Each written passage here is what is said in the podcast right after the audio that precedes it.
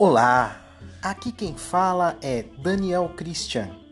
Você está no Filosofia Pós-Colonial, sua dose semanal de filosofia e pós-colonialismo.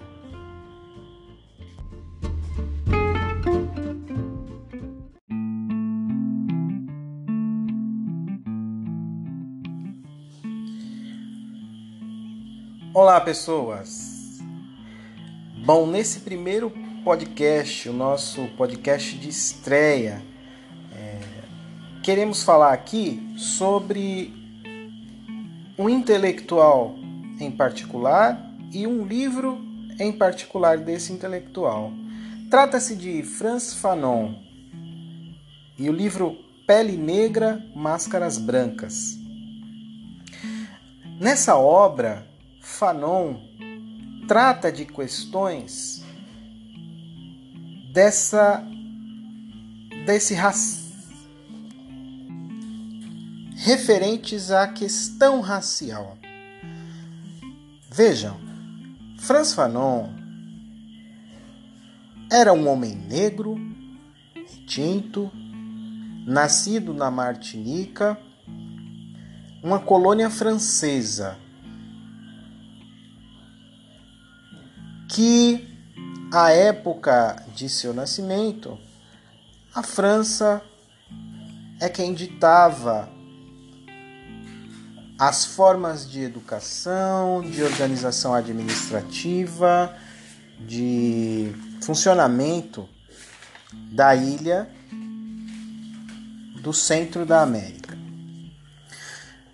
Pois bem, falando um pouco do autor de Franz Fanon, ele foi um médico psiquiatra formado na França e que iniciou sua militância lá pelos meados da década de 50 e 60. Morreu muito jovem, porém com uma obra que comportam dois livros principais, esse que vamos discutir e o livro Os Condenados da Terra. Fanon concebeu esse livro como o seu TCC, a sua tese de formação no seu doutoramento em psiquiatria. Quando ele apresentou essa tese para os seus orientadores, prontamente foi refutada, porque os orientadores entenderam que não faz sentido você discutir em uma tese de doutoramento esse tipo de questão. Ela está muito apaixonada. É uma questão que poderíamos é, é, abordar de outra forma. Então eles queriam um tratamento um pouco mais biologicista para o TCC de Fanon. Fanon muito contrariado, pegou então sua tese, guardou lá na sua gaveta, fez outra tese essa então foi aprovada, porque ele fez nos moldes que foram orientado e formou-se com louvor na universidade. Depois disso, Fanon então voltou a se debruçar sobre sua tese. E aí, nessa questão em particular, quando ele voltou-se à sua tese, ele pensou que ela deveria ser então publicada. Correu atrás para que se fosse publicada e conseguiu a publicação de sua tese. Conseguiu a publicação então desse livro que é o Pele Negra, Máscaras Brancas. Vocês vão ver que é um livro que trata de subjetividade o tempo todo, porque trata dessas afecções, desses problemas psicológicos que o racismo traz para a gente da pele preta.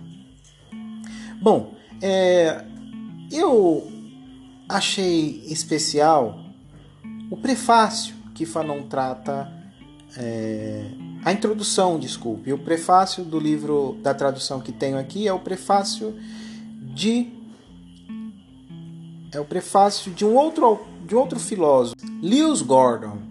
Então, nesse prefácio de Lewis Gordon, feito para a edição brasileira, é, tem alguns aspectos que é interessante para quem for ler essa tradução é, eu acho que lá ele trata de aspectos da vida de Fanon que são muito importantes né, para serem discutidas aqui é, é, nesse contexto pós-colonial. Bom, no prefácio de Fanon, ele começa com o, um, uma, um verso do discurso sobre o colonialismo de Aimé Césaire. Então falo a milhões de homens em quem deliberadamente inculcaram o medo, o complexo de inferioridade, o tremor, a prostração, o desespero, o servilismo. Verso de Aimé Césaire, no discurso sobre o colonialismo. Bem, aqui vai dar a tônica de Fanon ao seu livro. A gente percebe que tem um, um grau de subjetividade muito intenso. Então ele continua aqui, lá as primeiras palavras do seu livro. A explosão não vai acontecer hoje. Ainda é muito cedo ou tarde demais. E de que explosão ele estava falando? É dessa explosão que ele vai tratar ao longo do, seu, do, do livro. E a gente vai tentar descobrir ao longo desse livro como é que se dá essa explosão que Fanon trata em seu prefácio. Ele diz assim que não vem armado de verdades decisivas, que a consciência não é dotada de fulgurâncias essenciais. Entretanto, com toda serenidade, penso que é bom que certas coisas sejam ditas. Vejam, Fanon é, fez esse livro na década de 60 foi concebida essa obra? Em uma época em que o racismo era algo muito discutido na Europa. E o racismo foi algo que preponderante, por exemplo, para as consequências trazidas pela Segunda Guerra Mundial. O século XX as maiores barbáries cometidas pela humanidade, que foram sentidas pelo Ocidente branco, que o negro não é homem. Percebam que Fanon disse, mesmo expondo-me ao ressentimento de meus irmãos de cor, eu direi que o negro não é homem.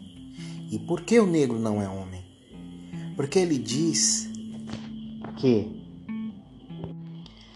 Havia naquele momento uma zona de não ser, uma região estéril, árida, uma rampa essencialmente despojada, onde o autêntico ressurgimento pode acontecer.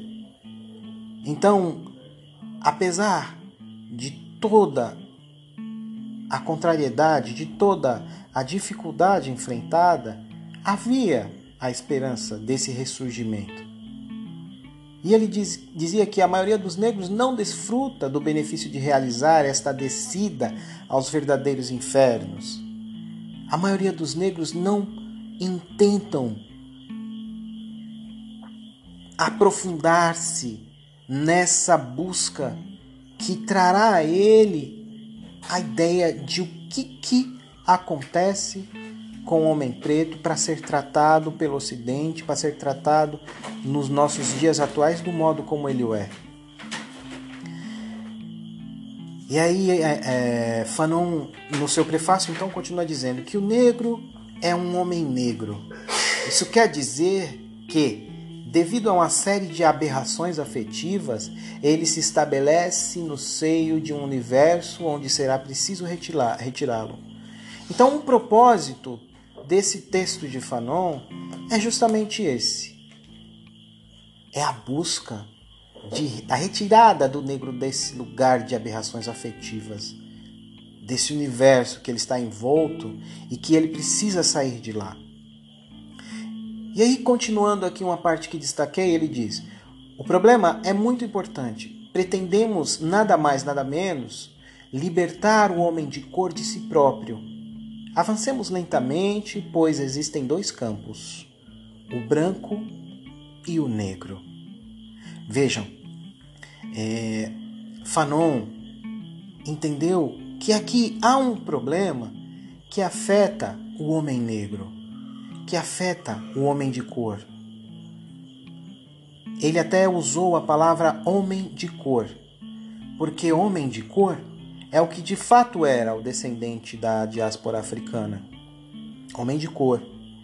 Ele tornou-se negro quando branco o nomeou assim. E Fanon tinha tinha essa ideia muito muito nítida. E para ele havia necessidade de discutir essas duas metafísicas. Quais? O branco e o negro. E fora discutida de modo espetacular em sua obra.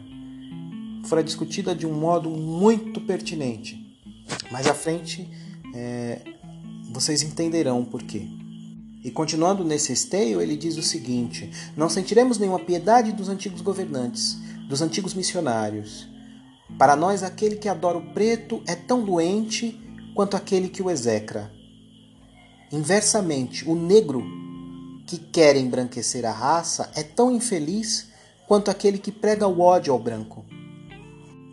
Percebam que Fanon é, buscava o caminho da humanidade, da humanidade universal, que não houvesse essa distinção de raça.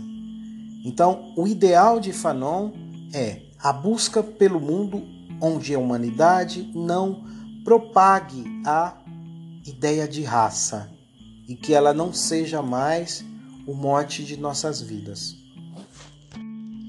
E aí vem a relação de Fanon com essa raiva, né, que o seu irmão disse lá no prefácio. Bom, é, ele diz que, mas então as verdades nos queimavam sobre o livro, sobre a publicação do livro, né? São exatamente as barbáries cometidas nessas, nesses tempos em que Fanon viveu. Ora, Fanon lutou a Segunda Guerra Mundial. Fanon combateu as forças de Hitler. Fanon esteve na resistência francesa. Então, ele sabia do que estava falando. Porque o racismo que foi praticado pelo nazismo chocou o mundo. Chocou o mundo em especial por um motivo particular. E que motivo é esse, Daniel? O motivo é: eles usaram o método de exclusão, eles usaram o método de perfídia, o método de tortura, o método que fora usado por muito tempo com pessoas de pele preta. E isso era um absurdo. Usar os mesmos métodos que usaram lá na, no, no, na, nas colônias, no Congo belga, os métodos que eram usados para, para trazer a subserviência total e absoluta de todo homem preto da diáspora africana que chegaram até as Américas e sofreram toda a espécie de martírio em seus corpos. Então, esse mesmo método foi utilizado para afetar, matar, torturar, escravizar gente de pele branca. Isso era inconcebível. Então o mundo se levantou, o mundo ocidental, que detém os meios de comunicação, que detém o poder do discurso, levantou-se e falou: Isso é um absurdo. E Fanon, que era contemporâneo de Aimé Césaire, Sedar Segó, homens que nessa década de 50, 60 fomentaram uma coisa chamada negritude. O negro, o homem branco inventou o negro, Aimé Césaire, Sedar Segó e essa geração de poetas francófonos inventaram a negritude. Então, enquanto o branco dizia que negro é ruim, negro é selvagem, negro não é humano, Aimé Césaire, Sedar Segó e todos os seus Os seus seguidores diziam: o negro é lindo, o que vem de África é lindo, nossa subjetividade é linda, nossos corpos são lindos, nós temos inteligência. Então era o contraponto àquilo que hoje em nosso século nós denominamos branquitude. Vejam, Fanon estava nesse contexto. E esse livro que ele escreveu vem muito no bojo, vem muito no esteio dessa ideia de negritude, de retorno à África, de valorização da África. Bem, é, então ele entendeu aqui, e aí eu grifei mais uma parte do seu prefácio que ele diz: essas coisas vou dizê-las, não gritá-las, pois há muito tempo que grito, não faz mais parte da minha vida. Veja que aqui ele demonstra um pouco do, do seu descontentamento, do seu desespero, da sua desesperança com isso. Então eu vou dizer essas coisas. E então, então calmamente respondo que há imbecis demais nesse mundo. E já que o digo, vou tentar prová-lo.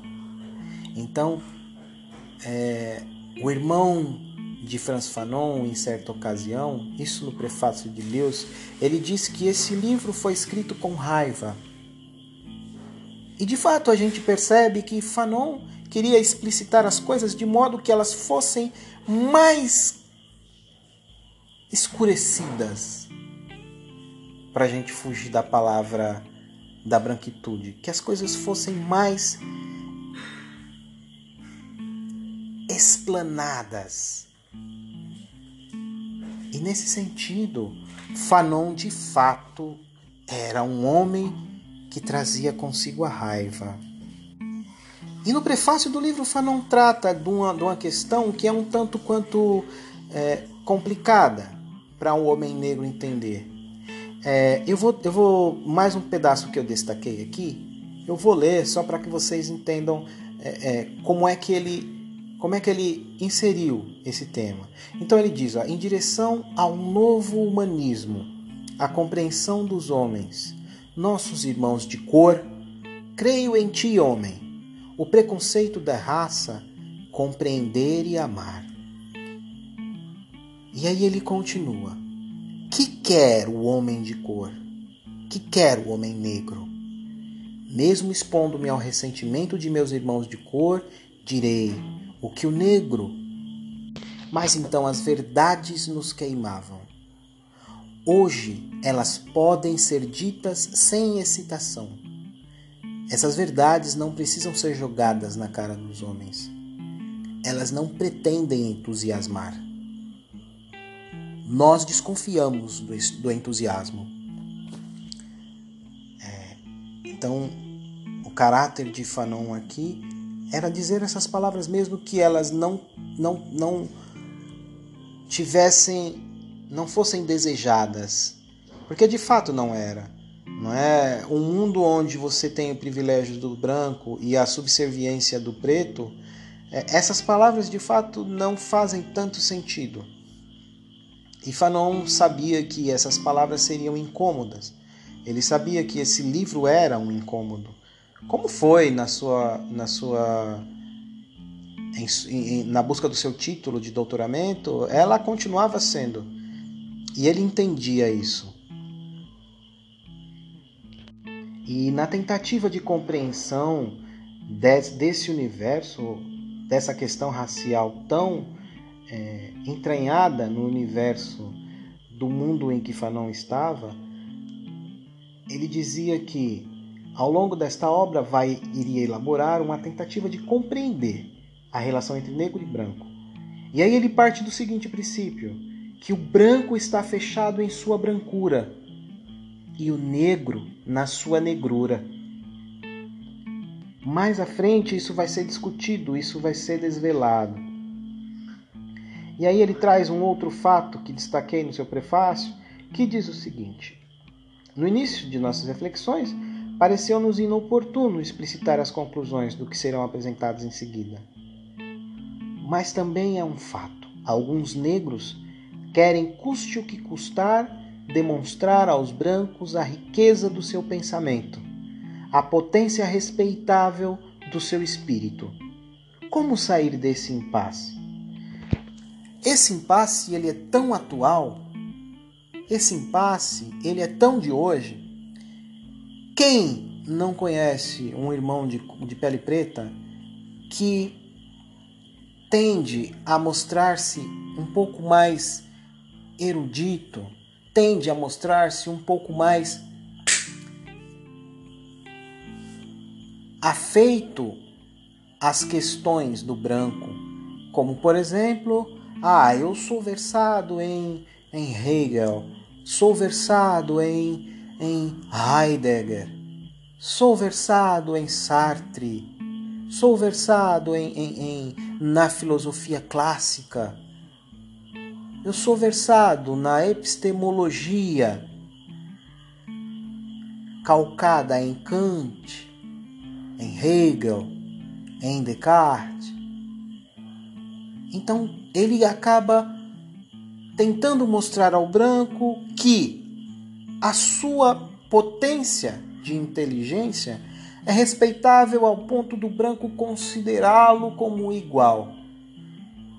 O que para Fanon não acontece, porque o preto não vai deixar de ser preto e aos olhos do branco ele continuará sendo visto como inferior.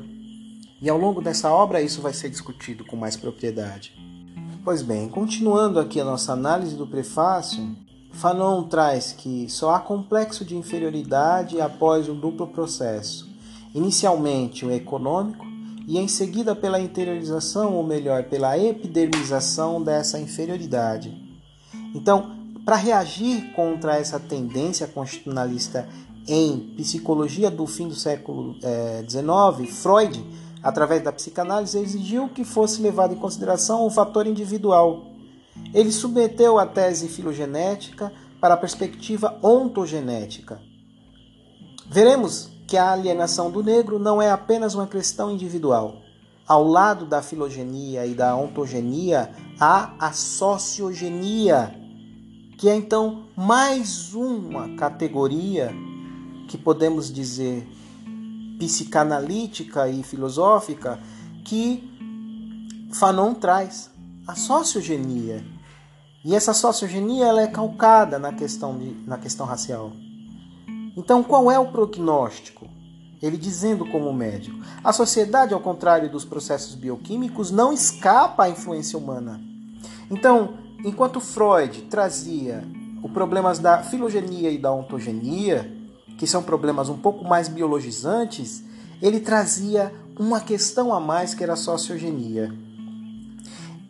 E aí, ele diz o seguinte: ó, está na mão da, nas mãos daqueles que quiseram sacudir as raízes contaminadas do edifício.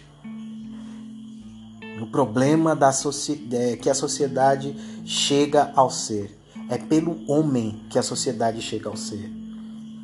Né? Então, é, para ele, o prognóstico está nas mãos daqueles que quiseram sacudir as raízes contaminadas do edifício. Veja que, que o tratamento que ele traz, que ele, que ele suscita aqui, é um tratamento que depende não só do negro e não só da vontade, não só da. Existe uma coisa estrutural que deve ser buscada aqui. Para Fanon estava claro que havia uma alienação do homem preto. Né? E ele dizia assim, ó, de uma vez por todas, a realidade exige uma compreensão total no plano objetivo como no plano subjetivo. Uma solução deve ser encontrada. Então, para ele, é, só haverá uma autêntica desalienação na medida em que as coisas no sentido de no sentido o mais materialista, tenham tomado seus devidos lugares. E é bom, é de bom tom, uma obra de psicologia por uma tomada de posição metodológica. Fugiremos à regra. Deixaremos o método para os botânicos e os matemáticos. Existe um ponto em que os métodos se dissolvem. Fanon traz um pouco então do seu método. Ele diz que essa obra é um estudo clínico. Acredito que aqueles que ela se identificarem terão dado um passo à frente. Quero sinceramente levar meu irmão negro ou branco a sacudir energicamente o lamentável uniforme tecido durante séculos de incompreensão. A arquitetura do presente trabalho situa-se na temporalidade. Todo problema humano exige ser considerado a partir do seu tempo, sendo ideal que o presente sempre sirva para construir o futuro. Gente, é, quando ele trata da arquitetura do trabalho dele e situa ela na temporalidade, nem Fanon tinha noção de que sua obra seria universal e atingiria os nossos tempos de uma forma tão decisiva como Fanon atinge os nossos tempos. E ele diz o seguinte, ó, continuando falando dessa, dessa de calcar a sua obra no seu tempo. É, e esse futuro não é cósmico, é do seu século, do meu país, da minha existência. De modo algum pretendo preparar o mundo que me sucederá. Pertenço irredutivelmente à minha época. Tinha um ponto, para ele, ele estava falando aqui da epistemologia.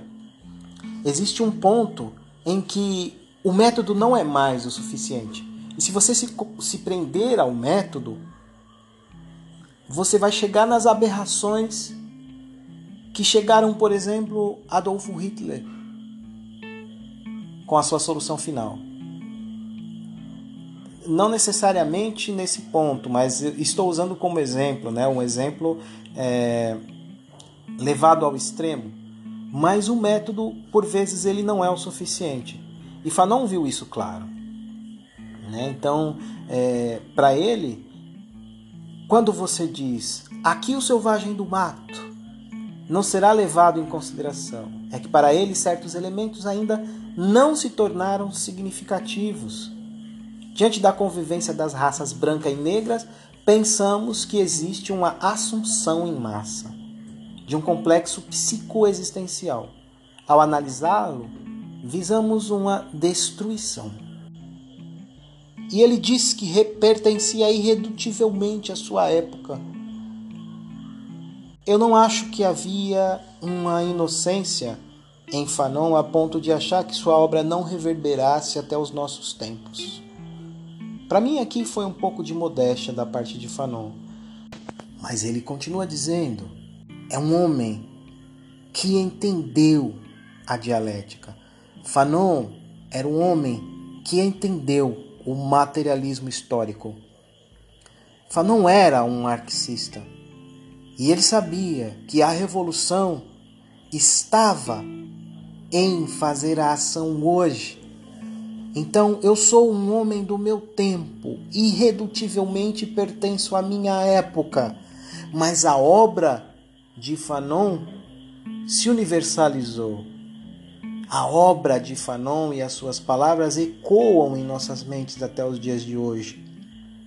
É, fruto desse movimento dialético, fruto da sua percepção de que o materialismo histórico era a forma que ele tinha de, de, de, de expressar né, a sua a sua ideia revolucionária e quiçá isso se reverberaria até os nossos tempos, como de fato ocorrera. Agora, tratando um pouco mais da relação de como Fanon estruturou metodologicamente o seu texto, é, nós vamos então para os capítulos em específico. O capítulo primeiro, o futuro deve ser uma construção sustentável do homem existente. Percebe? Fanon, ele trata do negro e a linguagem. Por que, que Fanon foi tão feliz em escolher a linguagem como importante forma de começar a discussão do negro? Gente, ó, ficou muito claro para mim aqui que Fanon entendeu que o negro só conseguia se expressar pela linguagem. Mas qual linguagem? A sua, a linguagem que ele trouxe de África ou a linguagem do colonizador? Percebem? Então, quando ao negro foi imposto o uso da linguagem do algoz que o colonizou, que o escravizou, teve o primeiro ponto aí de esquecimento de si mesmo, daquilo que constituía sua história em África. Então ele diz o seguinte: ó, eu, eu é, atribuímos importância fundamental ao fenômeno da linguagem. Não, há, não houvera como ser diferente o, o começo dessa sua obra é, iniciar pela linguagem no primeiro capítulo. Para ele, o negro tinha duas dimensões: uma com o seu semelhante e a outra com o branco. Então, depois, nos próximos capítulos, nós vamos tratar disso com mais propriedade, mas Fanon entendia que o negro era um homem de duas dimensões e essas dimensões elas se diferenciavam no universo de tratamento com, os, das, o seu semelhante e no universo de tratamento com o branco. Por quê? É, Para ele, a diferença de comportamento do, do, do negro frente ao branco traz ao negro uma ciciparidade, aqui trazendo aqui uma, uma um, um jargão da, da medicina, do, do mundo biológico, né? uma ciciparidade, que é uma consequência direta da aventura colonial. Então, essa ciciparidade é para você tratar com um homem branco, você trata de um jeito. Para tratar com um homem negro, você trata de outro porque existe uma diferença. E o colonizador ele procurou deixar clara essa diferença. O colonizador e o escravizador.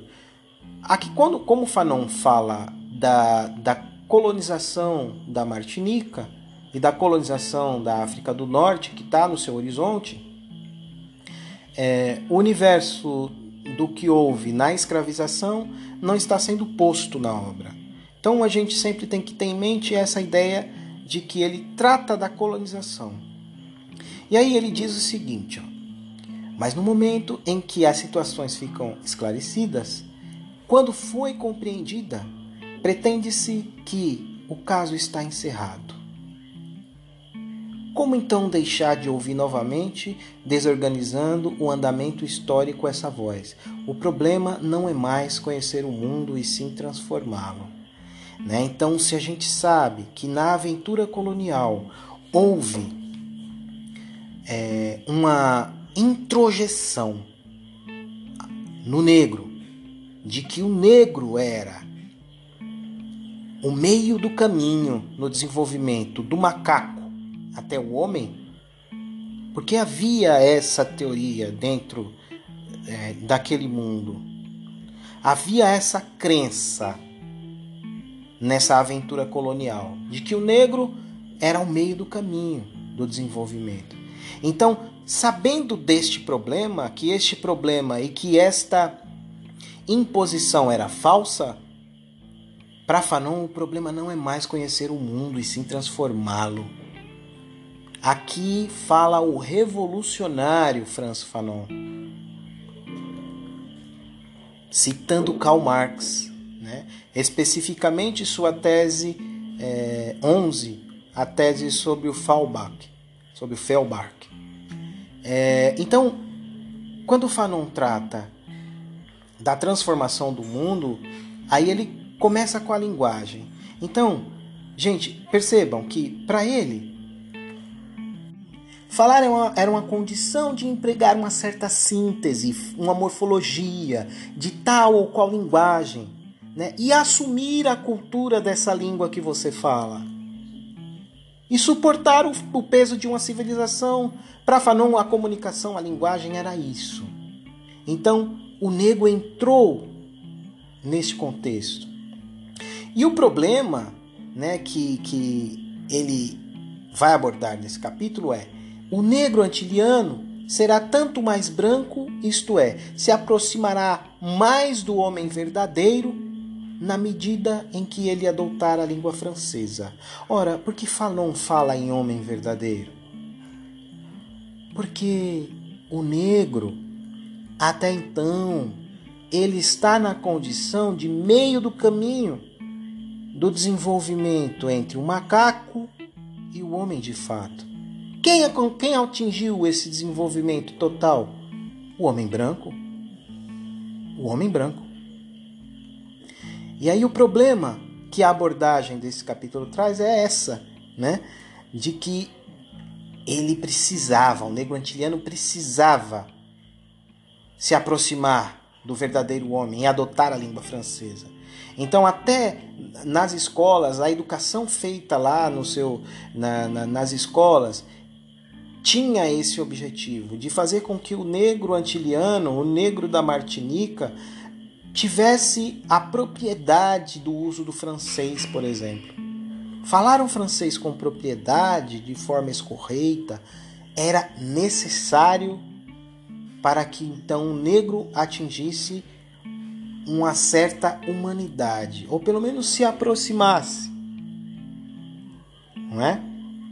Bom, então, é, ele continua dizendo aqui, ó, que todo povo colonizado, isto é, todo povo no qual, todo povo no seio do qual nasceu um complexo de inferioridade, devido ao sepultamento da sua originalidade cultural. Ora, se você passa a ter que usar a cultura do outro, o outro vai olhar para você como alguém que o segue pelo fato dele ser melhor do que você então você se sentiu obrigado a aprender a cultura do outro. Então não há uma, uma, uma. Então a ideia era que quanto mais se assimilasse os valores culturais da metrópole, mais o colonizado então é, se escaparia da sua selva, do, da sua condição de selvagem. E, e ele via essas diferenças inclusive no exército colonial.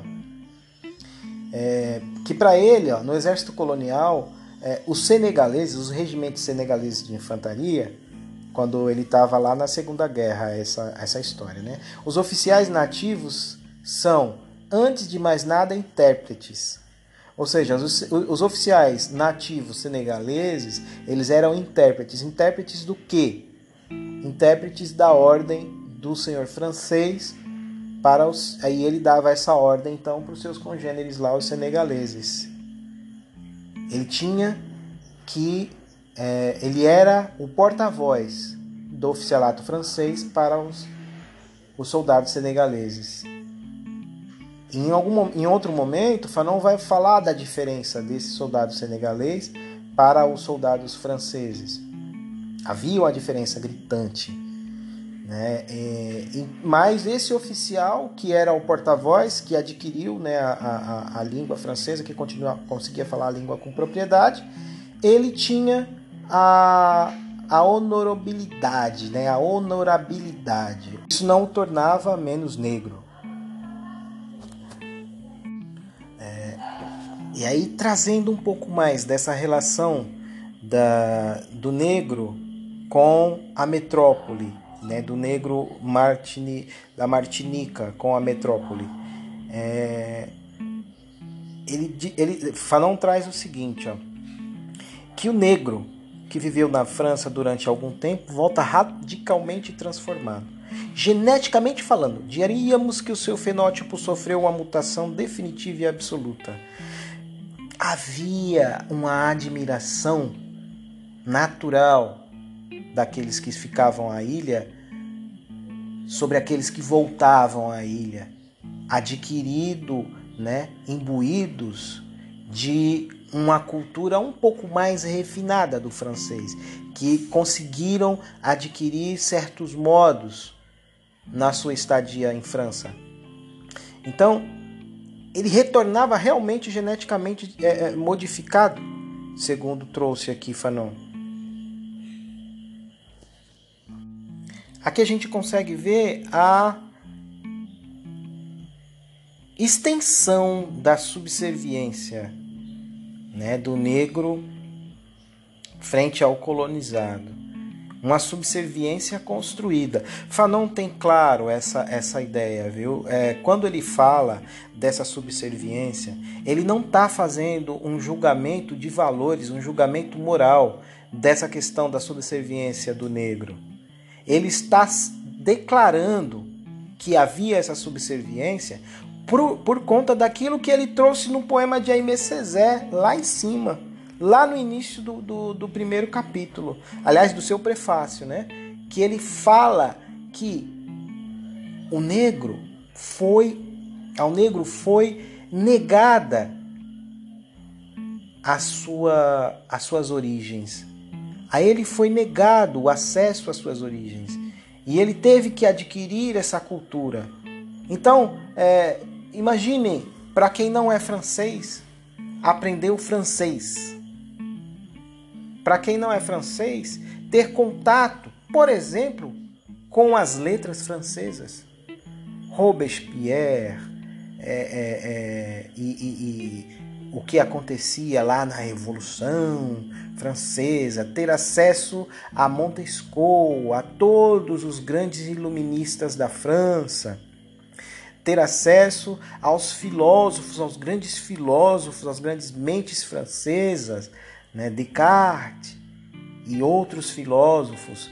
Então, estava em um universo muito distante daquilo que o negro do Senegal e o negro da Martinica tinham como horizonte. E aí ele traz uma questão do Petit Nègre com o arrulho divino trazido pelos poetas, né? que entendemos aí como crioulo. E esse Petit Nègre era literalmente o pequeno pretinho, ou preto pequeno, né? que é a expressão utilizada para designar na língua híbrida um patuá sumário criado no mundo colonial francês, uma mistura da língua francesa com várias línguas africanas, esse patois. Né? Então, o termo patois designa diversos dialetos regionais da França metropolitana. E o crioulo, que é o crioulo, é o francês bem mais elaborado dos territórios de Além-Mar. Então, falando esse crioulo aí, era um francês, mas não era um, fran... era um francês que tinha sotaque, né?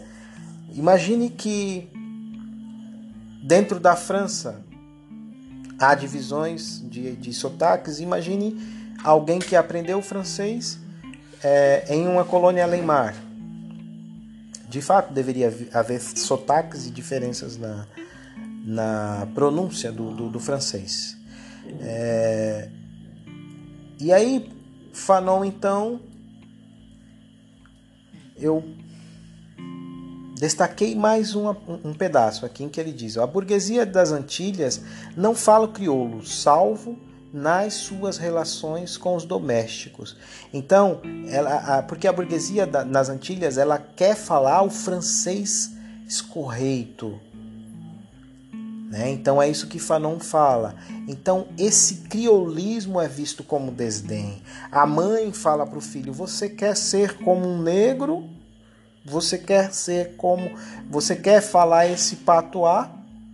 Então as mães diziam a ele que, meu filho, você precisa consertar essa forma de falar. Você não pode falar desse jeito. Tem que falar como francês. Porque quando você estiver em França, você tem que falar como francês. E nesse esse universo era o universo de Fanon. Né? Aí eu destaquei um pedaço aqui em que ele diz: sim, é preciso que se vigie a minha locução pois também é através dela que serei julgado. Dirão de mim com desprezo: ele não sabe sequer falar o francês. Não é? Vocês imaginem aí a gente aqui no Brasil, se você já ouviu alguma vez alguém dizendo isso. Ele não sabe sequer o português. Né? Em França isso acontecia também. César continua, é, desculpe, Fanon continua falando aqui é, dessa relação do negro com a colônia, com a metrópole, né? Então, ele, ele, ele diz que o negro é um prisioneiro nessa, na ilha pequena, lá na ilhazinha da Martinica, né? E aí ele traz uma, uma, um texto de Aimé Césaire.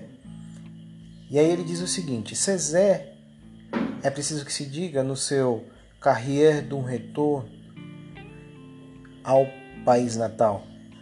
E aí lá nos flancos do sol está a cidade achatada, espraiada, trôpega pela falta de bom senso, inerte, sufocada sob o fardo geométrico de cruzes eternamente presentes, desassossegada diante do destino, muda, contrariada de todas as maneiras possíveis, incapaz de prosperar como o sumo da terra, perplexa, podada, reduzida, carente de fauna e flora. Aqui foi a Aimé Césaire falando da ilha quando voltou, né? E para Fanon, a descrição de Césaire não é nada poética. Né? É, é a expressão que ele trouxe de como é que o negro via a Martinica quando voltava. Estando em França, como é que ele via a Martinica quando voltava, né?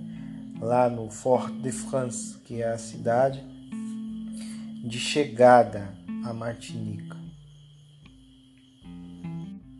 Fanon traz então a urgência de acabar com o narcisismo, segundo o qual ele, o homem se imagina diferente dos outros animais. E aí ele diz o seguinte: ó, neste caso, o que fica é nem mais nem menos, é a capitulação do homem. E aí eu destaquei uma parte aqui que vou ler para a gente ter ideia de como ele tratou essa questão desse narcisismo que, que tratamos aqui. É, no fim das contas, assumo plenamente meu narcisismo e recheito a estupidez daqueles que querem fazer do homem um mero mecanismo. Se o debate não pode ser aberto no plano filosófico, isto é, no da exigência fundamental da realidade humana, consinto em conduzi-lo no campo da psicanálise, ou seja, no plano da existência dos derrotados. É, a profundidade dessa, dessa, desse tema aqui é que o, o que, que Fanon viu né, de problema nessa, nessa coisa aí desse narcisismo.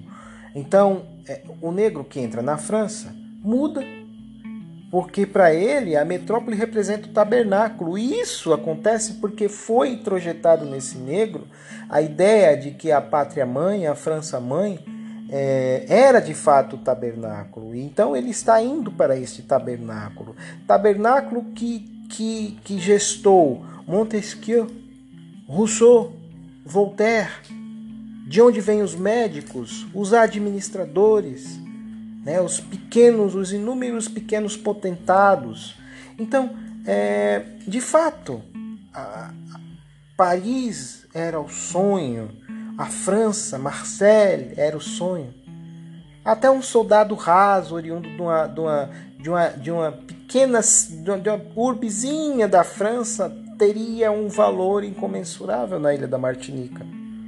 Então, tem uma espécie, para ele havia uma espécie de enfeitiçamento que foi gerado nessa relação colonial. E esse enfeitiçamento é que trazia ao negro essa condição de colonizado, essa condição de subalternidade. E, e essa condição era necessariamente iniciada pela aquisição da língua e da cultura, que não era deles, era uma cultura estrangeira, era uma cultura estranha ao seu povo que negou o seu si mesmo para então assumir um outro eu, que não era mais o negro, que não era mais o preto vindo de África com todas as suas culturas, com toda a sua história, com toda a ancestralidade que ele trazia em suas costas. Então, assumir o fardo da cultura francesa era de fato uma, um desafio para esse negro. Então, o que temos de fato é que a linguagem transforma o preto. E a linguagem que ele deve, deve assumir para estar inserido nessa sociedade colonial o transforma sobremaneira de modo a ignorar e de modo a desconsiderar a sua cultura.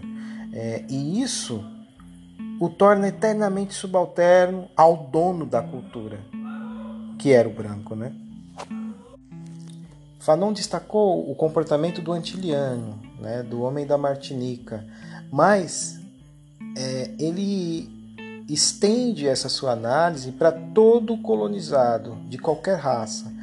É, e aí ele diz que no passado, infelizmente, conhece ainda hoje amigos originários do Daomé do Congo que se declaravam antilianos, porque tinham vergonha de dizer que eram do Congo do Daomé.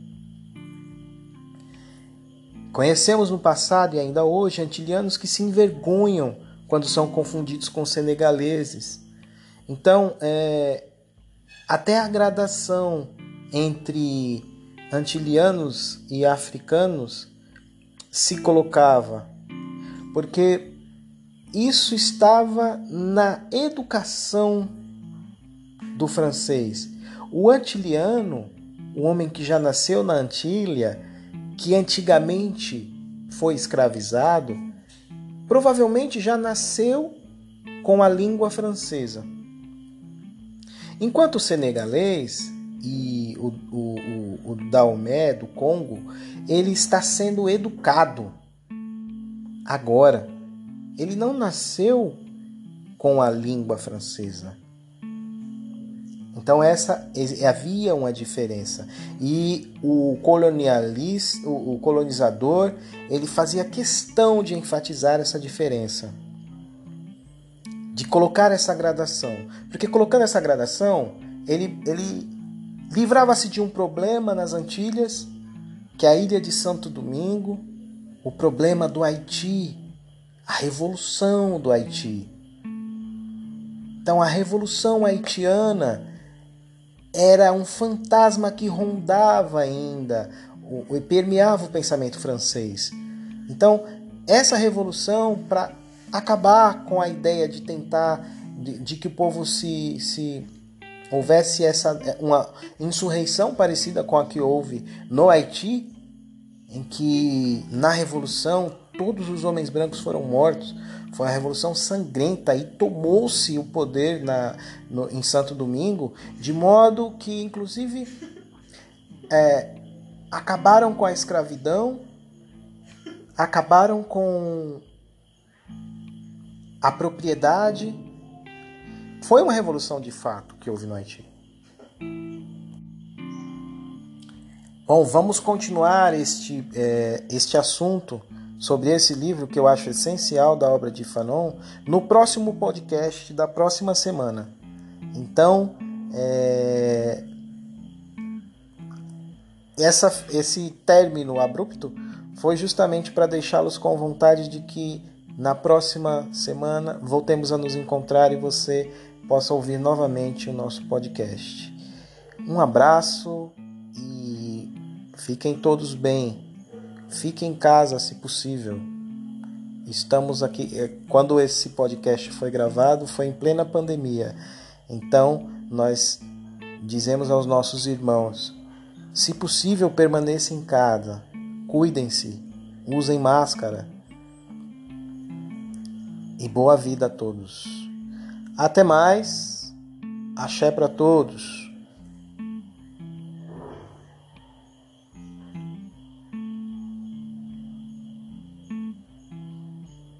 Subserviência sem que eu olhe o outro como superior. E nesse sentido, a língua e a adoção da cultura faz esse papel.